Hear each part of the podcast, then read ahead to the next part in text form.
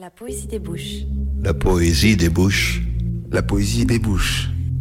La poésie des bouches. La poésie des bouches. La poésie des bouches. Parce que la poésie débouche les oreilles et que les bouches sont poésie. Un vendredi sur deux, de 14h à 15h, la poésie débouche toujours les oreilles. Un vendredi sur deux, de 14 à 15h, la poésie débouche vos petites oreilles. Un vendredi sur deux, de 14h à 15h, la poésie débouche. Parce que la poésie débouche les oreilles et que les bouches sont poésie. La poésie des bouches, la poésie des bouches. Mais pourquoi la poésie des bouches? Bah, parce que la poésie débouche les oreilles et que les bouches sont poésie. Ah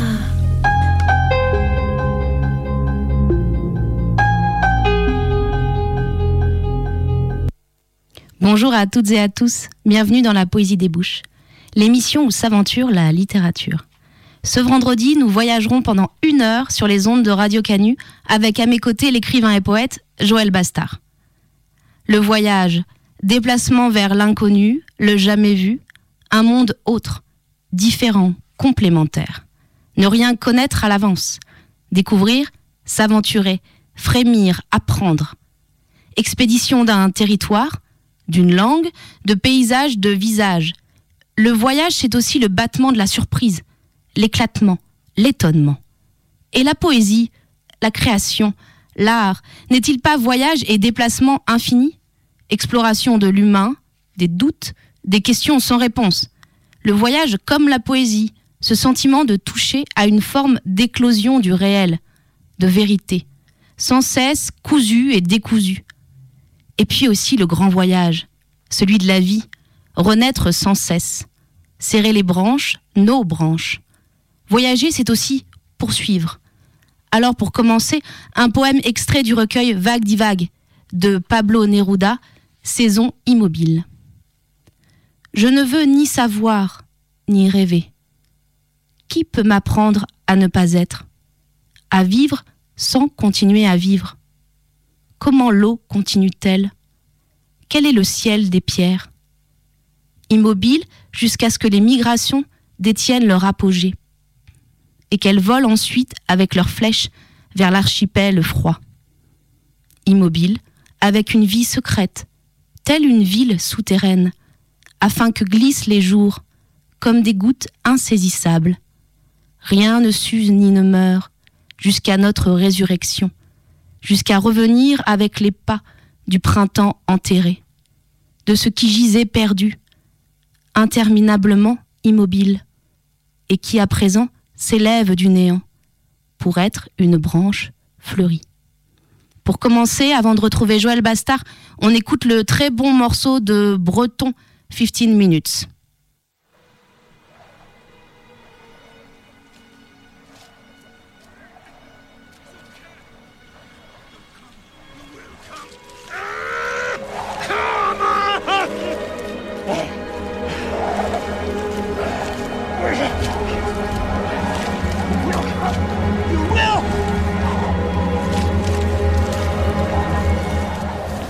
Alive.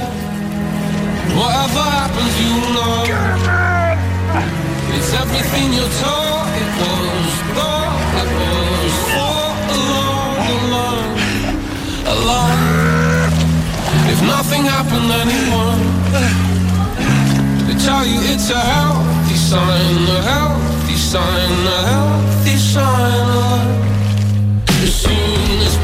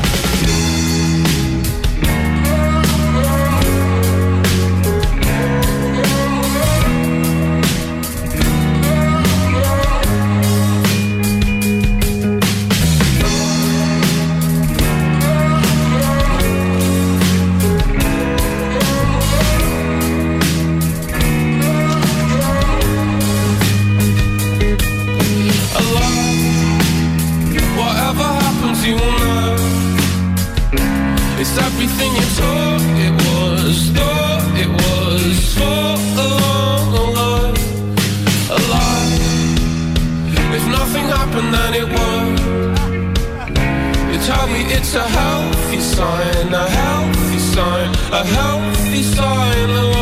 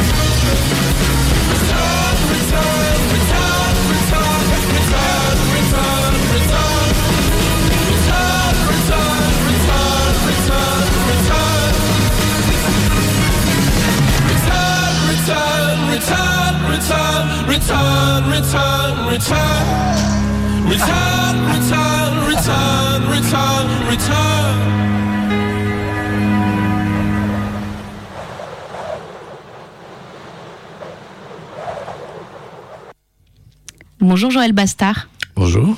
Comment allez-vous? Comment vas-tu, pardon? Je vais très bien, Bon, très très bien. tu m'accompagnes aujourd'hui pendant une heure donc pour cette émission autour du voyage. Je te présente rapidement pour nos auditeurs. Ok.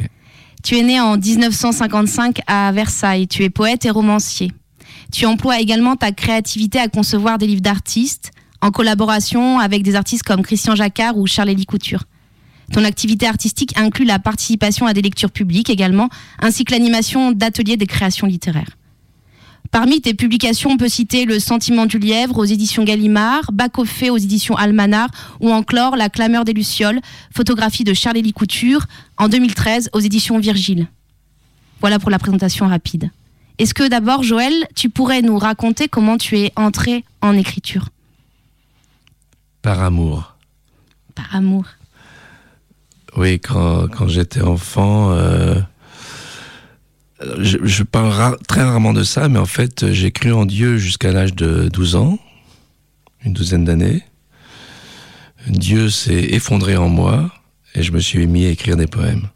Et donc, les premiers poèmes, c'était des, des poèmes d'amour. Dieu s'est effondré en toi. Qu'est-ce que tu entends par là? Euh, disparition totale. C'est-à-dire que la parole que j'adressais à, à- J'ai cru croi- croire en Dieu, en fait. Donc la parole que j'adressais à Dieu, euh, je l'adresse maintenant à, à l'humanité, à tous. Est-ce que tu as le sentiment qu'écrire, c'est, parler de l'homme c'est... Ah oui, oui, complètement, oui. Oui, oui, c'est être avec les hommes, euh, euh, c'est être avec eux, et puis euh, et tenter. euh, le, le poème permet de, de tenter, même de réussir la, une communication plus plus plus vraie, plus juste, plus intime.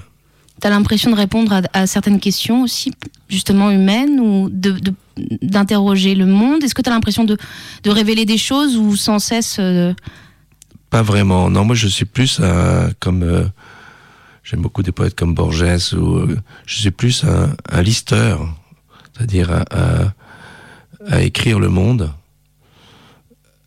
Moi, le monde n'existe que si je l'écris. Sinon, il n'existe pas. C'est-à-dire euh, euh, d'écrire la moindre petite chose que je vois, que je vis, que je ressens. Je la ressens plus, je la vis plus, je la vois mieux. Enfin, et ça passe par le poème. La, seule réalité pour moi, c'est le, poème. Tout le reste, c'est de la fiction. D'accord. Et, pourtant, tu dessines également, je sais. Enfin, tu, Je dessinote. tu dessinotes, ça veut dire quoi, dessinoter? Ben, C'est-à-dire, j'ai toujours, euh, j'ai même tenté les beaux-arts d'Aix-en-Provence. euh, euh, j'ai toujours dessiné, je fais des encres, je fais des peintures, maintenant des, des visages très rapides, un peu du bad painting. J'appelle ça euh, 20, 20 x 20, c'est des tableaux qui font 20 cm sur 20. J'en fais un tous les matins, en buvant mon café, et mais c'est sans prétention, je, je ne dis pas je suis peintre. Je, je fais de la peinture. Ou je dis pas je suis dessinateur, je dessine.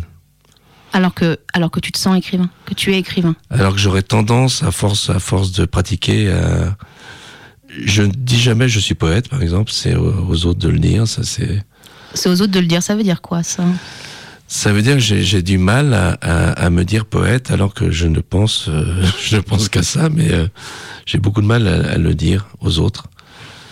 Donc les autres, j'aime bien quand ils me le disent, finalement. J'écris des poèmes, voilà. Et, et si, si objectivement, enfin subjectivement et objectivement, si donc sans penser à te dire tu es poète ou tu n'es pas poète, pour toi, euh, c'est quoi être poète? C'est quoi un poète? Vu que pour moi c'est la seule euh, la seule réalité, c'est une manière de traverser euh, l'existence intensément.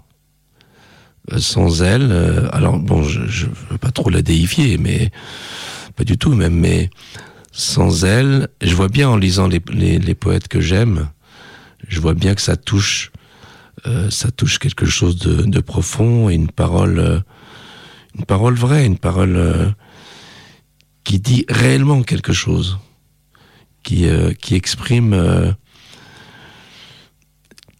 ça peut exprimer. Alors, lorsque j'écris, je cherche pas à exprimer le tourment ou je sais pas quoi ou la solitude, mais ça exprime bien cette euh, cette difficulté à traverser sa vie. C'est très, ouais, c'est un peu un peu difficile. Mais donc, moi, j'ai pris le parti pris de de l'enchanter, la vie.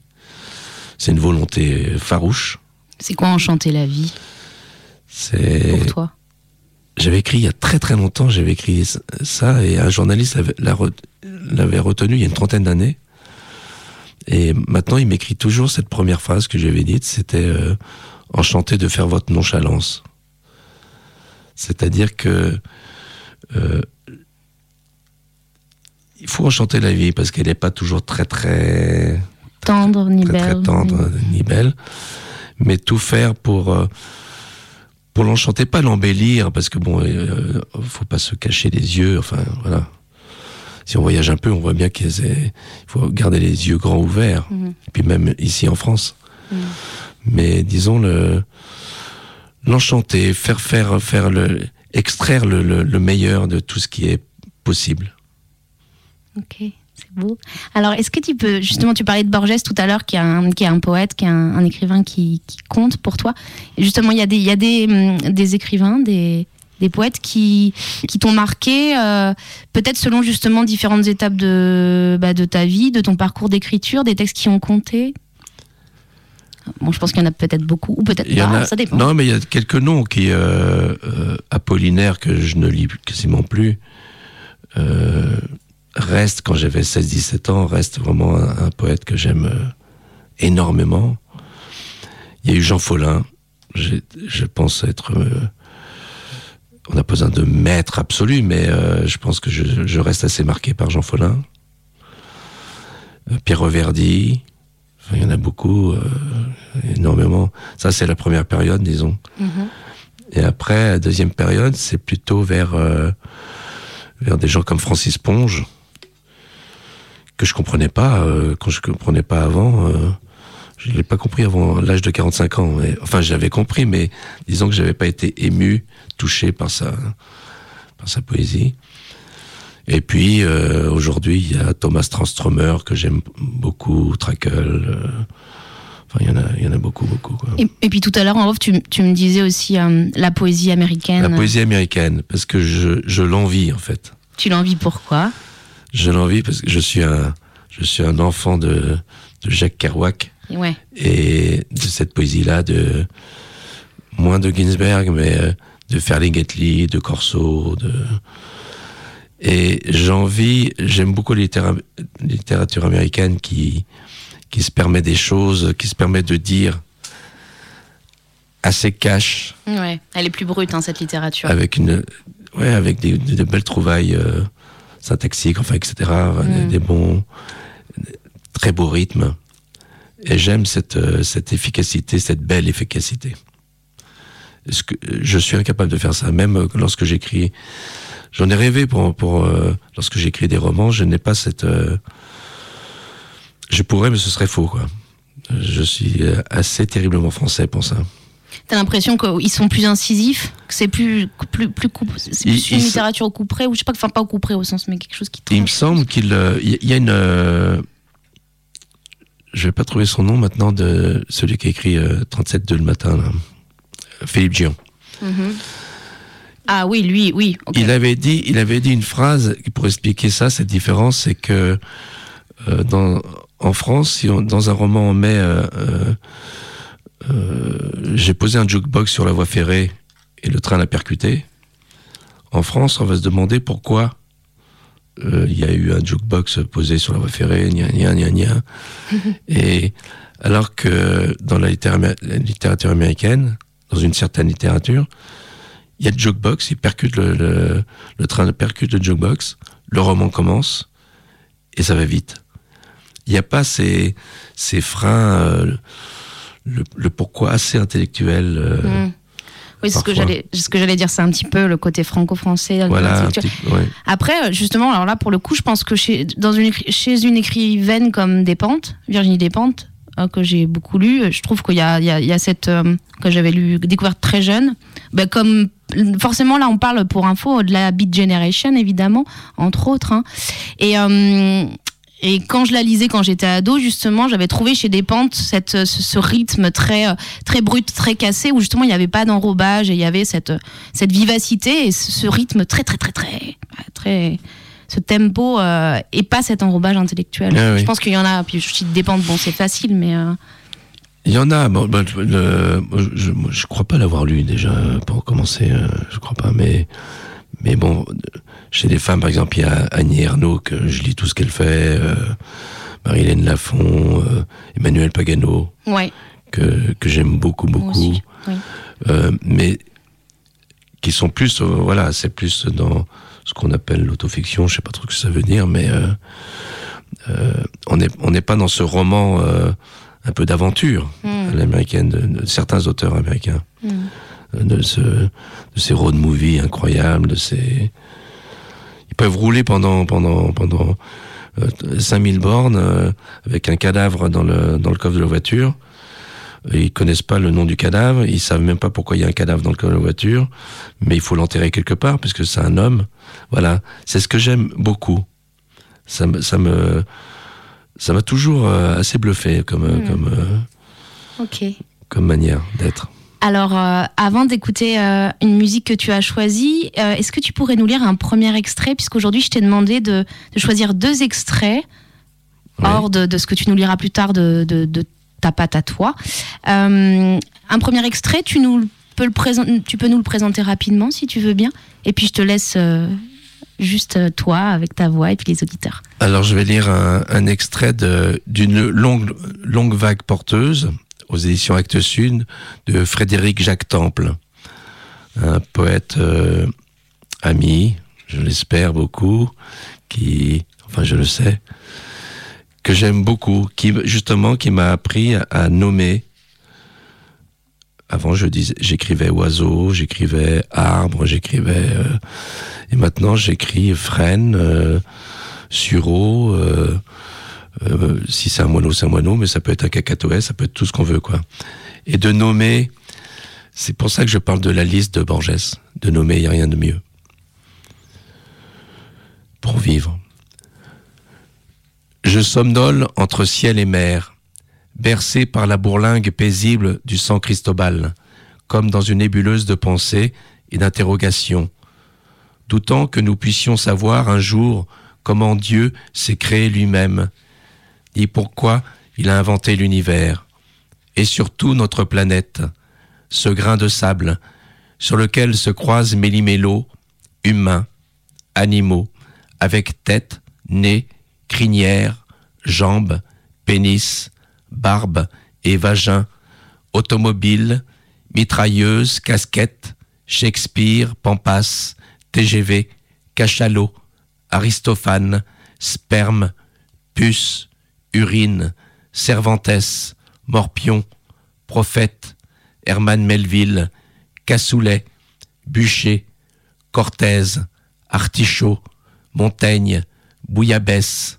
Dante, Babouche, Diderot, Niagara, Arche de Noé, Clos-Vougeot, Joconde, Temple de Salomon, Caviar, Averroès, Poissoncy, Vésuve, Calamar, Nautilus, Einstein, Nédertal, Mahomet, Ortolan, François d'Assise, Hitler, Curé d'Ars, Aligot, Michel-Ange, Titanic, Alexandre Borgia, Mont-Saint-Michel, Colibri, Amazon, Burnou, Montségur, Cardabel, Thérèse d'Avila, Ananas, Moravagine, Tripou, Cardea, Nefertiti, Michigan, Baobab, Joyce, Anaconda, Rabelais, Truffade, François Villon, Grive, Roi d'Yvetot, Lindbergh,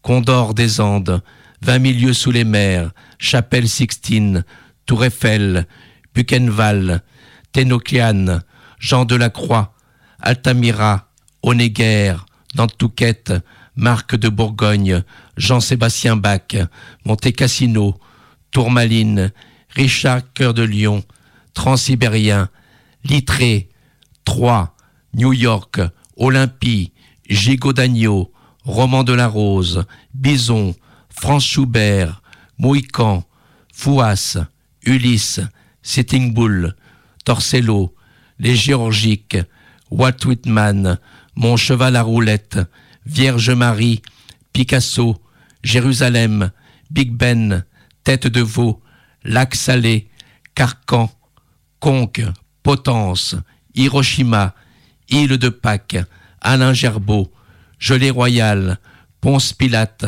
Adam et Ève, les Hauts de Hurlevent, Ramsès II, René Caillé, Vénus Autantote, Henri IV, Guinémère, Guillotine, Rio Bravo, les rêveries du promeneur solitaire, Taureau, Carpaccio, Saint-Joseph, la bataille de San Romano, Hemingway, Lac Champlain, Xénophon, La Fontaine, Sirop d'érable, Roi d'Agobert, Balbuzard, Éric Satie, Aubergine, Dreyfus, Terre-Neuve, Byron, Poulpe, Venise, Chant grégorien, Citizen Ken, Rudebeuf, Grappa, L'homme rapaillé, Joseph Conrad, Au-dessus du volcan, Polenta, Walden, Choléra, J'étouffe, j'étouffe, ouf, ouf. Dieu merci, une rafale secoue le bateau, les voiles faceillent, je prends un riz, les remets au vent, ouf, je tiens enfin le cap, j'ouvre une boîte de sardines et me verse un plein quart, puis un autre, de Rome, Martiniquais, habitation Saint-Étienne, du Gros Morne. Waouh Super. C'est une liste qui fait voyager, ça, non? Eh oui. C'est très vision... enfin, c'est très visionnaire. Enfin, comment dire On a envie de fermer les yeux et on voit chaque Ah oui. chose, chaque élément, chaque personne, chaque. Et si on est dans chaque mot, Oui. ça, ça peut paraître long, mais ça ne l'est pas. Je, je pourrais lire, euh, si j'étais capable de le faire, je pourrais lire tout un livre comme ça. De la liste a quelque chose de, de- de merveilleux. Oui. Depuis qu'on s'est rencontrés dans la rue là, on pourrait on pourrait faire une liste de tout, comme la liste de Georges Perec ou, ou Oui. autre. On pourrait on pourrait lister tout, tout ce qu'on voit. C'est tellement beau. Mm. Oui, en tout fait. à fait. C'est super beau quoi. Oui, ça révèle. Ouais, c'est la, la beauté dans juste dans, dans le mot. Tout à fait. On écoute une musique que tu as choisie, la malienne euh, Djeneba Kone, Oui. en noir et blanc. C'est parti? Ah oui, c'est parti.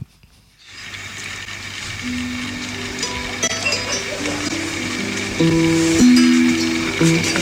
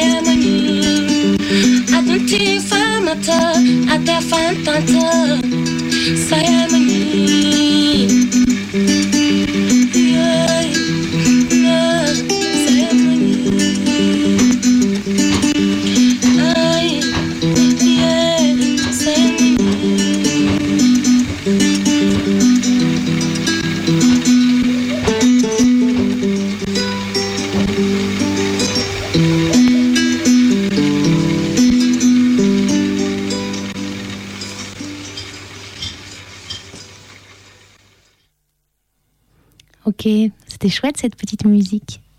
Tu... Pourquoi t'avais choisi ça, Joël? Parce que je l'ai très bien connu euh, quand j'étais à Ségou. euh, J'ai passé deux mois à Ségou et j'allais la- euh, l'écouter chanter dans un maquis pourri. Et puis, c'est la première jeune femme que j'ai que j'ai vue quand je suis arrivé à Ségou de Bamako. J'ai pas dormi de la nuit, je l'ai écoutée.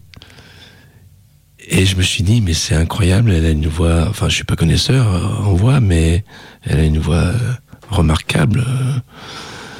Et en fait, euh, donc c'était une grande danseuse aussi. Et en fait, elle était repérée pour jouer le premier opéra du Sahel. Elle était repérée, elle avait 18 ans à l'époque. Euh, la, la suite est tragique hein, de ce que je vais dire. Elle avait été repérée euh, pour jouer dans les films. Le cinéma africain, a fait 4-5 films. Elle a eu juste le temps de monter les marches de Cannes. Puis elle est rentrée à Bamako et elle est, puis elle est décédée dans un accident de voiture à Bamako. Et sa voix, elle est là, c'est une prise, une prise au bord du feu. Hein, sur, euh, il y a très peu de documents sur elle. Donc c'est sur YouTube. Et sa voix, elle est magnifique, quoi. Elle a une Oui. voix extraordinaire. C'est assez magique en effet. Euh, alors aujourd'hui, euh, pour poursuivre, euh, Joël, je t'ai invité donc autour du thème du voyage. Alors d'abord, peut-être te demander, si je te dis, alors justement, le mot voyage. Qu'est-ce que quand tu fermes les yeux ou quand tu les ouvres bien grands, parce que nous ne sommes pas des aveugles, qu'est-ce que tu, qu'est-ce que tu vois, qu'est-ce que tu entends, qu'est-ce que tu lis? Le mot voyage, c'est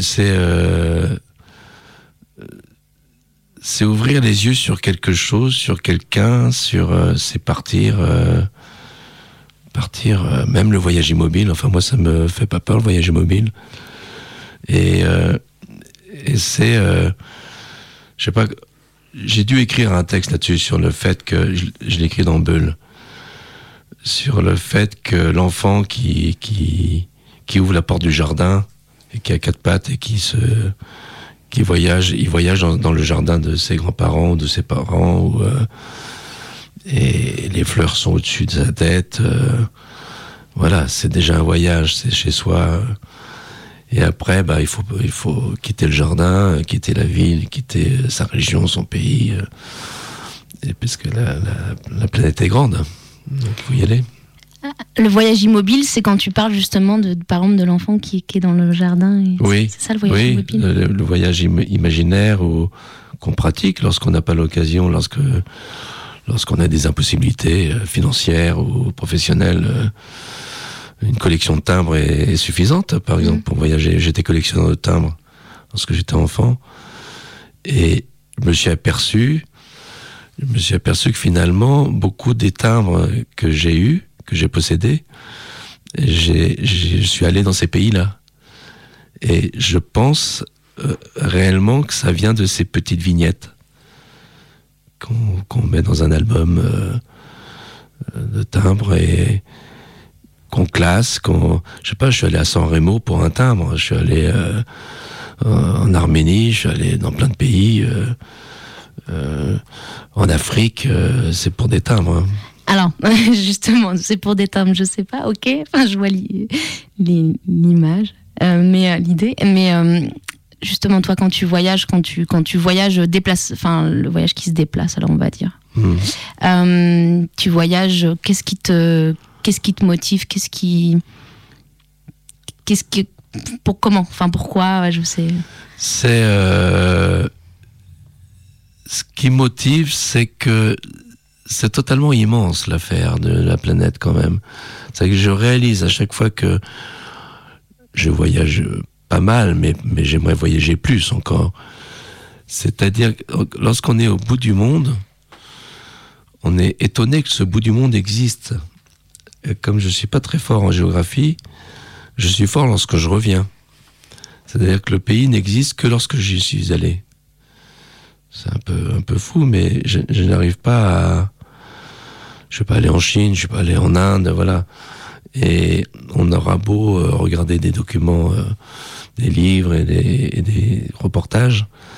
Je pense que d'y aller, d'un seul coup, il y a ce choc extraordinaire des, des gens, d'abord, des, des, Mm. des visages, de ce, qui, de ce que font les gens dans leur pays, de, ce que, de comment ils. euh, toutes ces différences, quoi, toutes ces cultures, ça c'est c'est fantastique. Toutes ces manières de construire des maisons, de, mettre un bateau sur l'eau, enfin je sais pas, tout ça me plaît énormément, quoi.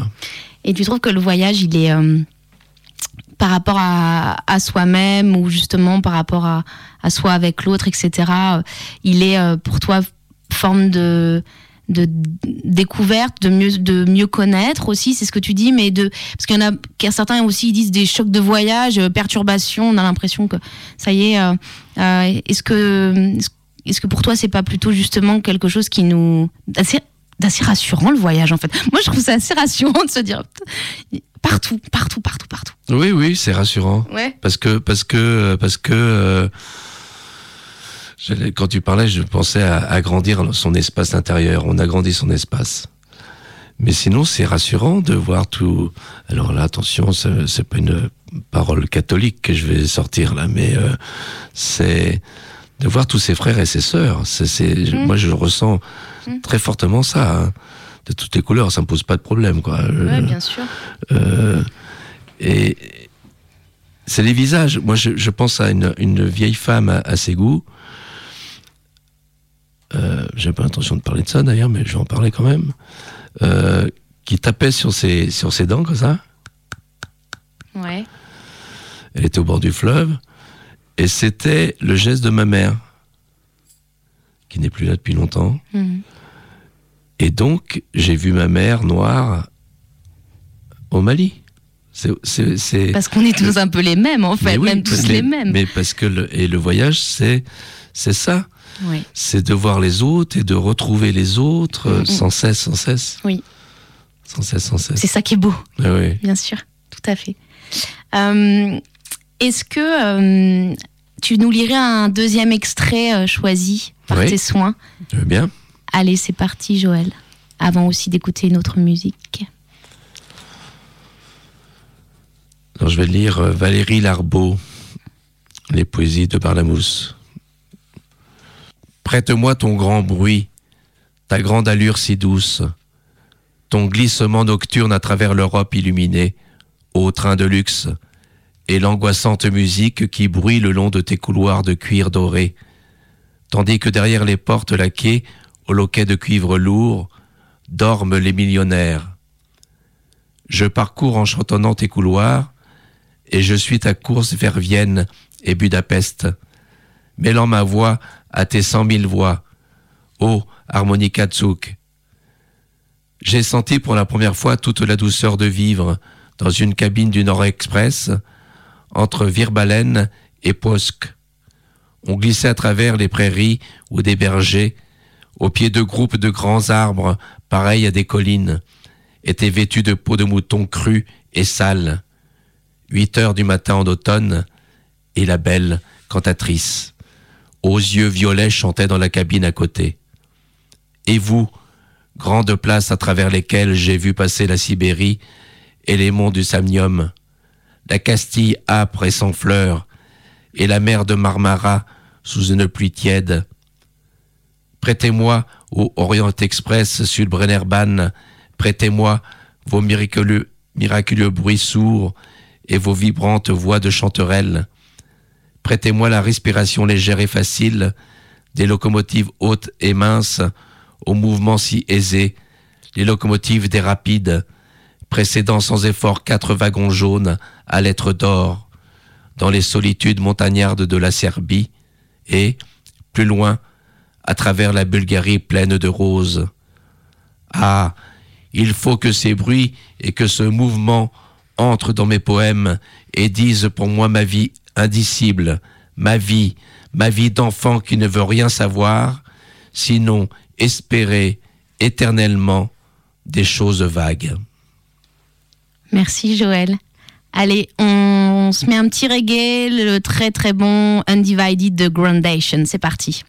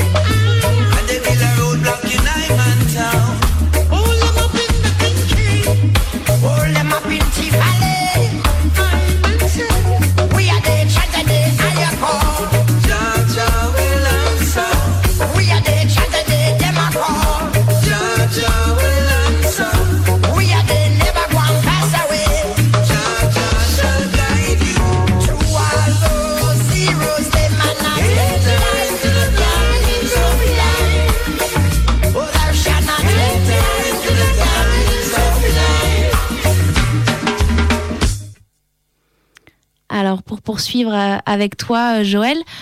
Euh, quand j'ai préparé cette émission, j'ai pensé aussi, évidemment, je l'ai dit en introduction, à la vie comme un voyage. Alors avant de te faire parler là-dessus, je vais juste te lire un extrait d'un livre, d'un texte de Thomas Vino, poète, écrivain contemporain que j'aime beaucoup.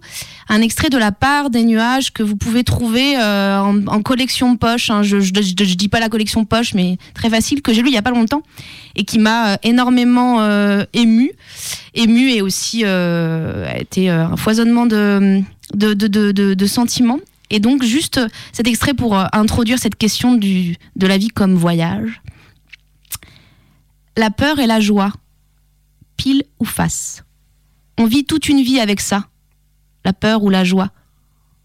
Être une pièce. On tombe d'un côté ou de l'autre.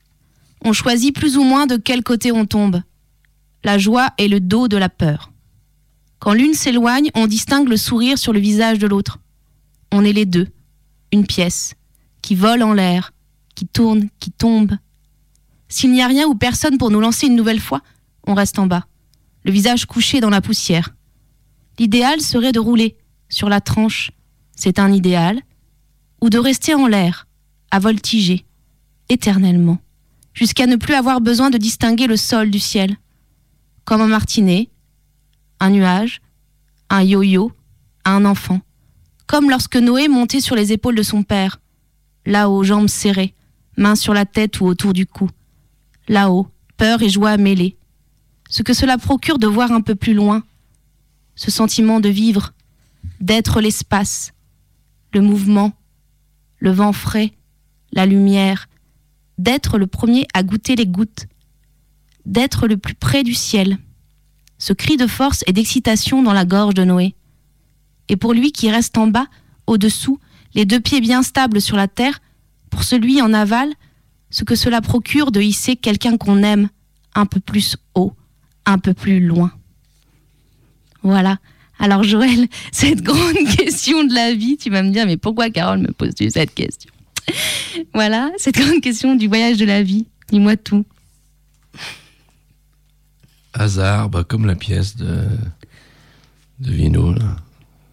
Hasard. Hasard? Ouais. C'est ça la vie, un hasard? Mais un hasard, euh, le fameux hasard objectif de- des surréalistes, euh, un hasard, euh, il faut, il faut attraper euh, tout ce qui vit, tout ce qui bouge. Il faut, il faut se laisser la, chance à soi de d'être heureux. Je ne sais pas si c'est si c'est possible, mais d'être totalement heureux.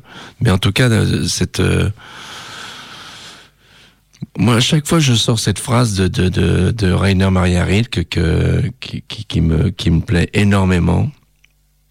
Qui, je l'ai lu, j'avais une quinzaine d'années, et, n'a pas quitté ma tête. C'est euh, un poème, son- le titre de son poème, c'est Einmal, une fois. En fait, on a droit à une fois. Une fois une vie, tu veux dire? Oui. Oui, tout à fait, c'est. On a droit à une fois. Et son poème est magnifique. Et j'ai vraiment conscience que c'est une fois. Et donc une fois, une fois c'est tout quoi. Une fois, euh, on peut, une fois on mange un bœuf bourguignon euh, dans un resto de Lyon ou, ou du pied de porc, je sais pas. J'adore le pied de porc. hein. Une fois, euh, une fois on embrasse une femme. euh, une fois on caresse un enfant. Une fois, euh, une fois ci, une fois ça. Et puis une fois on meurt, on meurt. Donc, euh, euh, je sais pas si c'est un voyage, mais en tout cas, euh, oui, à partir des, à partir des jambes de sa mère, d'un seul coup, il se passe quelque chose. euh, il y a cette fois-là, il y a une fois. Donc, euh, oui, on peut comparer ça à un voyage. Donc tu ne crois pas en la résurrection du tout. Pas du tout. Et ça, plus. ça me fait rire, ça. De quoi la, la résurrection? Non, mais ceux qui y croient, euh, Pourquoi?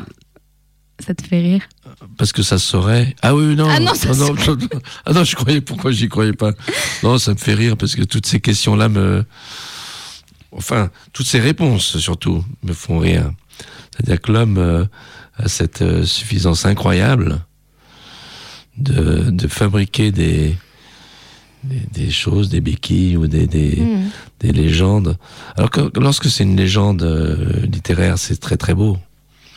Très très beau. euh, construire des églises ou autre. euh, Il y a quelque chose de, de très beau et de désespéré d'ailleurs. Mais, mais ça, ça, reste, euh, ça reste à notre, à notre échelle d'homme, d'animal. On fait ce qu'on peut. Donc vive le cosmos, euh, barrons-nous. Ok, Et la poésie, c'est une béquille aussi, non? Pour l'homme, ça peut être? Non, Non non, parce Ah, qu'une bé- béquille, une béquille, elle, elle nous, elle nous soulage. Oui. La poésie, dans mon cas, et ben, je pense dans le cas de beaucoup, Elle nous soulève. elle nous soulève, exactement, jolie. Et puis, euh, elle nous- elle ne soulage pas Hmm. énormément non plus. Non, ce n'est pas un pansement Voilà. ni une infirmière, Voilà. c'est sûr, ça- ou un infirmier d'ailleurs. Ouais. Tout à fait.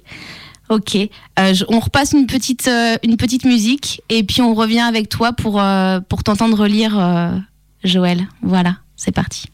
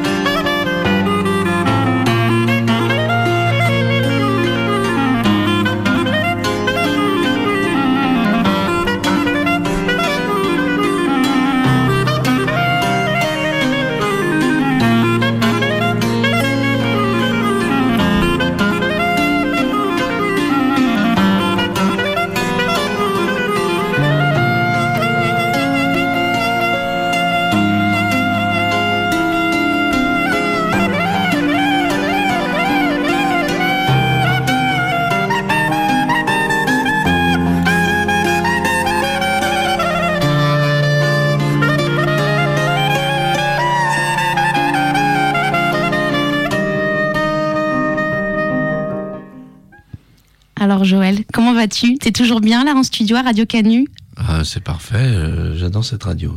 Ça me fait penser à une radio, euh, Radio Larzac. euh, Radio Larzac, vas-y. j'étais allé un peu le même genre de, de, de locaux avec des stickers, des autocollants de partout. et j'aime bien lire tout ça d'ailleurs parce que c'est vrai. Coca-Cola assassine les syndicalistes colombiens.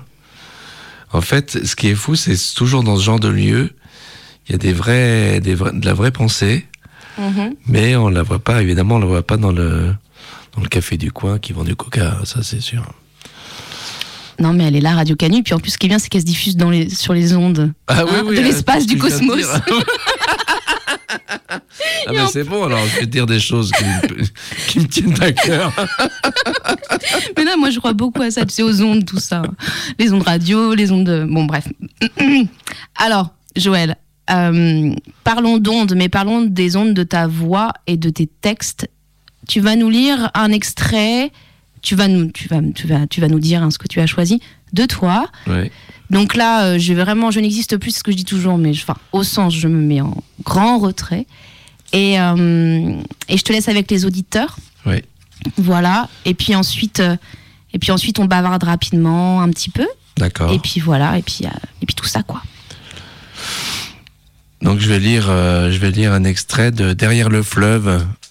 J'ai écrit trois livres euh, en Afrique et qui expliquent pourquoi euh, j'aime autant l'Afrique d'ailleurs. Mon père était donc marin dans la marine marchande, antimilitariste comme moi. Durant ces premiers jours en Afrique, je pensais à mon père, à ses voyages sur toutes les mers du globe. Dix ans de marine marchande comme officier mécanicien.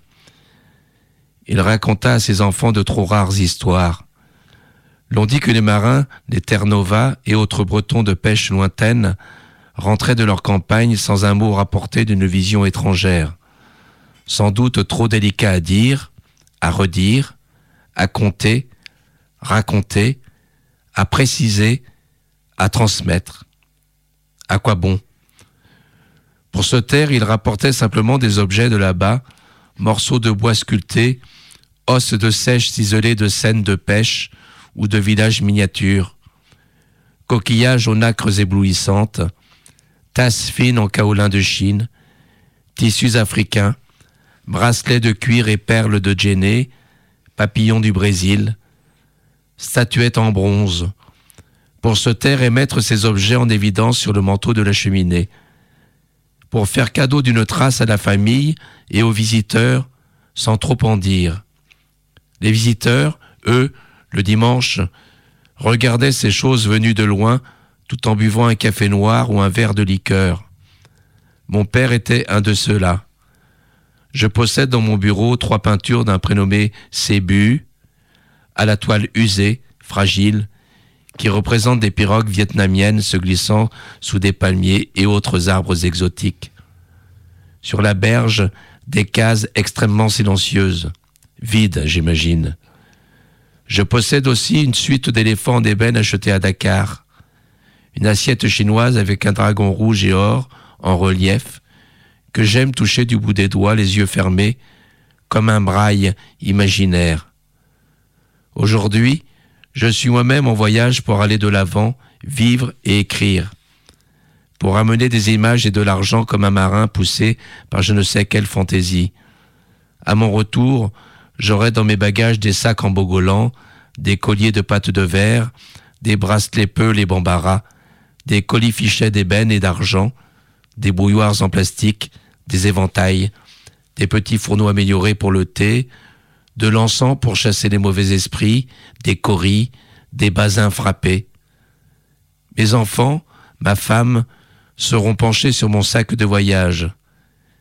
Percevront-ils ce qui ne se ramène jamais, la solitude éblouie des, après-midi passés au-dessus du fleuve, les retournements de rêve dans les longues nuits pas assez ventilées Percevront-ils la poussière avalée inutilement dans les ruelles et la fatigue d'être là et l'ennui, souvent Ces quelques pincements angoissés qui font de petits éclats dans le corps, comme le temps et l'usage des hommes dans les mailles des gamelles fleuries, trop cabossées, puis finalement abandonnés d'un coup de pied à la sortie d'une cour de Segukura. Percevront-ils ce qui les attend? Merci Joël. Alors pour finir cette émission avec toi, je vais te poser une question. C'est la question motif de l'émission. C'est si tu étais un poème, quel serait-il? Quel poème je serais? Eh ben là, euh, ça c'est une question euh, riante déjà pour commencer. Quoi? Riante. Oui, mais c'est parce que tu me fais rire. Euh, quel poème? Quel poème Ou un, ou un poète. Hein. Puis je précise, les auditeurs, c'est bien de rire à la radio aussi, ça fait Oui, du bien. Oui, oui, oui. Euh, bah, je vais revenir à, je vais revenir à c'est c'est pas tout lui mais Valérie Larbeau m'a fait rêver évidemment je le lis plus je parce qu'à un moment donné on a tellement lu les poètes qui sont en nous Et euh, alors, c'est bon de les retrouver, mais mais les euh, oui, je dirais Valérie Larbeau. Ok, conclure. Valérie Larbeau. Alors, pour euh, finir, on va écouter une chanson que tu as choisie. Neil Young, Harvest Moon. Pourquoi cette chanson? Parce que c'est mes 18 ans, tout simplement. C'était nostalgie, nostalgie. Et puis, j'aime, euh, j'aime beaucoup ces. Pour moi, ça, ça représente la petite génération. J'aime beaucoup euh, Leonard Cohen, euh, tous ces gens-là. Oui, moi aussi j'aime beaucoup. Et Bob Dylan, un de mes maîtres. Ok. Alors, Neil Young, Harvest Moon, c'est parti.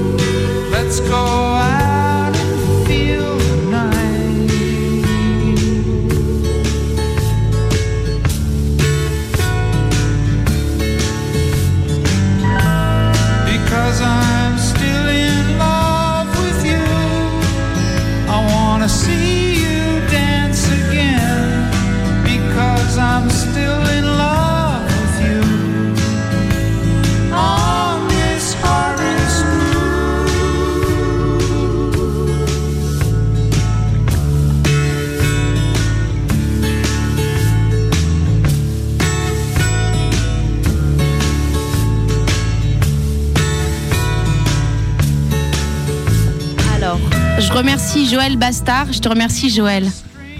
Ça m'a fait très très plaisir, vraiment. Mais c'est super. Je suis contente. Très heureux. Alors voilà, le problème c'est que c'est que. Explique pourquoi je ris. Je sais pas, c'est parce que j'ai un nez de clown, je sais pas. Non, bon, Joël, Joël, c'est que je te connais depuis un petit moment et puis c'est que, c'est que je sais pas, j'adore rire avec toi. Puis c'est le premier qui me fait rire en radio. Je trouve ça merveilleux parce que j'adore rire et, et tu suscites ça. Donc voilà. Bon, en tout cas, Joël, je te remercie beaucoup. Merci à toi. Je remercie aussi Camille à la régie. La prochaine, c'est le 19 mai, en compagnie de l'écrivaine Brigitte Giraud pour une émission autour du corps. La poésie des bouches se réécoute. Les podcasts et les références de l'émission sur le site Radio Canure, rubrique blog des émissions, la poésie des bouches. Et du coup, je vous souhaite euh, bah, de rire pendant tout le week-end, franchement, sincèrement. Je vous embrasse, les auditeurs, et je vous dis à très bientôt. Bon rire. Y a-t-il plus bel échantillon pour l'être humain, y a-t-il plus céleste que cela? Une voix. Et ce son-là suffit pour naître. La poésie des bouches.